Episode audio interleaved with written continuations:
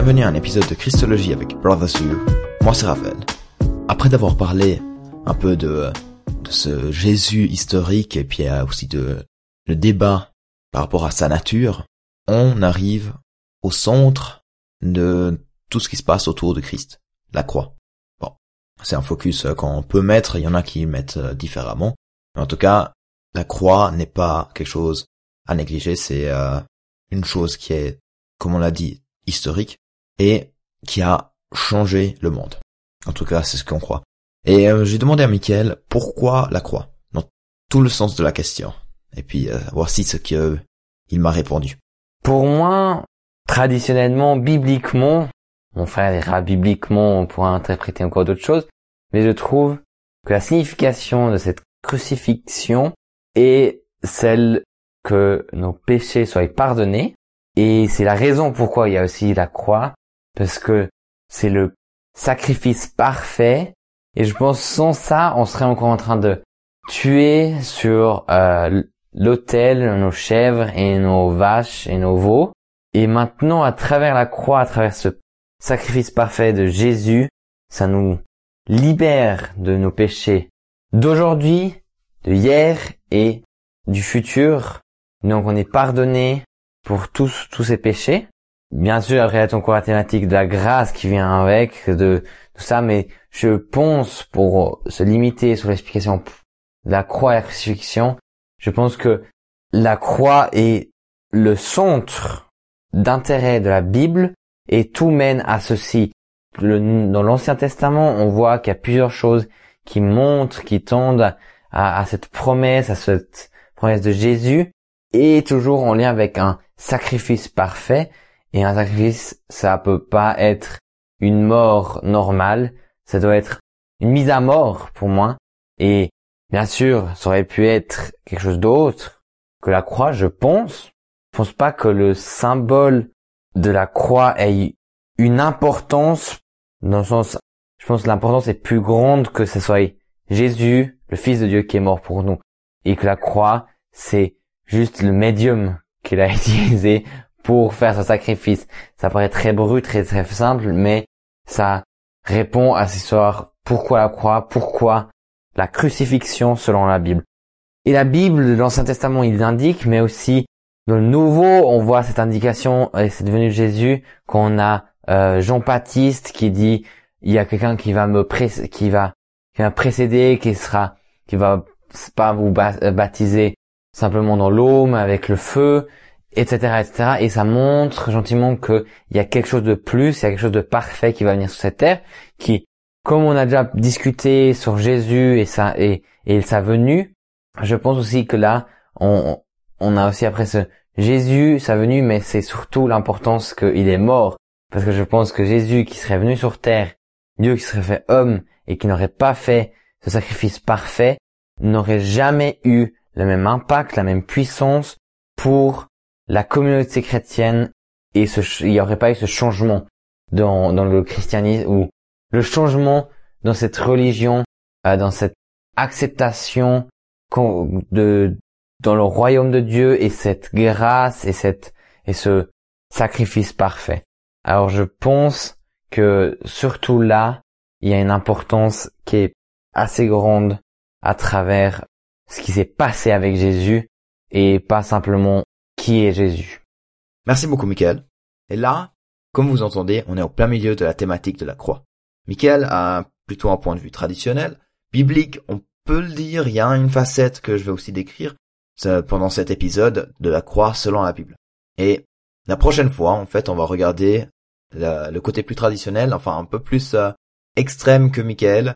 Et après, il y aura encore un épisode où on va regarder un point de vue libéral. Donc, que dit la Bible? Par rapport au culte avec euh, les prêtres Et là, on parle en fait de expiation. Dans sens, dans sens, j'étais impur et après ou en Christ, je suis devenu pur. Et ce qui s'est passé, c'est que Dieu s'est sacrifié. Alors ça, on peut le lire par exemple dans Hébreux 2, versets 17 à 18.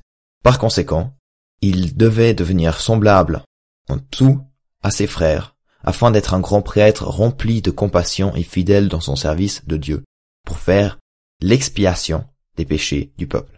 En effet, comme il a souffert lui-même lorsqu'il a été tenté, il peut secourir ceux qui sont tentés. Donc Dieu se sacrifie pour nous purifier. Un autre terme qu'on pourrait trouver, c'est la justification, dans le sens que j'étais coupable, puis je suis déclaré juste parce que Dieu a condamné Jésus à ma place. Et ça, on peut trouver dans Romains 5, verset 1. Ainsi donc, déclaré juste sur la base de la foi, nous avons la paix avec Dieu par l'intermédiaire de notre Seigneur Jésus-Christ. Alors, euh, juste aussi, hein, je, cite un verset chaque fois, mais il y en a plus. Il y en a d'autres qui s'entrecoupent, qui vont aller pour plusieurs principes. Mais, mais voilà, ça c'est la justification. Ça c'est la justification. Puis après, on a la rédemption, dans le sens, euh, j'étais esclave, mais maintenant je suis libre, parce que Dieu a payé ma rançon. Ça, on peut lire dans 1 Corinthiens 6, versets 19 à 20. Ne le savez-vous pas? Votre corps est le temple du Saint-Esprit qui est en vous et que vous avez reçu de Dieu. Vous ne vous appartenez pas à vous-même, car vous avez été racheté à un grand prix. Rendez donc gloire à Dieu dans votre corps et dans votre esprit qui appartient à Dieu. Quatrième concept, c'est la réconciliation, dans le sens que on a un, enfin c'est la relation où moi j'étais ennemi de Dieu, puis après je suis devenu ami de Dieu, et Dieu a fait paix avec moi en Christ. Ça on peut lire dans 2 Corinthiens 5, versets 17 à 20. Si quelqu'un est en Christ, il est une nouvelle créature. Les choses anciennes sont passées, voici toutes choses sont devenues nouvelles. Et tout cela vient de Dieu, qui nous a réconciliés avec lui par Jésus-Christ, et qui nous a donné le ministère de la réconciliation. En effet, Dieu était en Christ, il réconciliait le monde avec lui-même, en ne chargeant pas les hommes de leurs fautes, et il a mis en nous la parole de la réconciliation. Nous sommes donc des ambassadeurs pour Christ, comme si Dieu adressait par nous son appel. Nous supplions au nom de Christ, soyez réconciliés avec Dieu. Dernier des euh, cinq grands termes qu'on peut voir dans la Bible, c'est l'adoption, où en fait j'étais étranger et maintenant je suis héritier, héritier de Christ, et qu'en fait Dieu m'a adopté par Christ dans sa famille. Ça on peut le voir dans Jean 1.12. Mais à tous ceux qui l'ont accepté, à ceux qui croient en son nom, elle a donné le droit de devenir enfant de Dieu. Mais à tous ceux qui l'ont accepté, à tous ceux qui croient en son nom, la lumière a donné le droit de devenir enfant de Dieu. Donc ça, voilà, les cinq grands. Puis après, on peut trouver encore, on peut encore trouver d'autres, mais par exemple, il y a encore le le terme d'exil, donc au sens euh, j'étais banni, perdu, puis après je retourne à la maison. Et après c'est c'est que en fait Dieu m'a ramené. Christ a été exilé pour nous. Dieu m'a retrouvé. Ça on peut trouver euh, par euh, la parabole du fils prodigue par exemple, ou bien Ephésiens 19. Là je cite un peu les les versets, vous pourrez vous-même regarder si vous avez envie. Après on a aussi le pardon dans 1 Jean 1 verset 9 où j'étais endetté, donc un pardon de terme bancaire, et puis maintenant je suis riche. Dieu a payé ma dette. Et en Colossiens 2.15, on peut trouver encore le combat, euh, dans le sens, euh, j'étais esclave du mal, maintenant je suis libéré. Donc euh, c'est un, il y avait un combat militaire, et Christ a vaincu la puissance du mal. Et puis nous, on est libre maintenant de cela. Alors voilà, il y en a qui s'entrecoupent, c'est clair, mais ça il est les grandes lignes de la Bible, comment la Bible décrit la croix. Et euh, ouais, j'espère que vous avez pu euh, voir ces différentes perspectives. Vous allez remarquer, dans la Bible, on parle de différents concepts, enfin on explique différemment qu'est-ce qui se passe à travers cette croix. Et on peut maintenant comprendre ça différemment, qu'il y a différents points de vue. Une fois on peut dire, ah, ces différents points de vue c'est un, euh, c'est une description totale, donc en fait, euh, tout ce qui est dans la Bible, ça décrit la vérité et puis c'est la seule qu'on va accepter. Ou notre point de vue, c'est de dire c'est ces concepts parlent à différents groupes selon ce qu'ils sont familiers. Par exemple, des personnes qui sont familiers avec le sacrifice, ben on va leur parler du euh, fils, enfin de cette croix, à travers les termes du sacrifice. Et ça est donc, ça veut dire que ces concepts qui sont décrits dans la Bible sont des exemples. Et puis nous, dans notre temps aujourd'hui, on peut, on devrait même décrire avec d'autres mots qui nous sont familiers.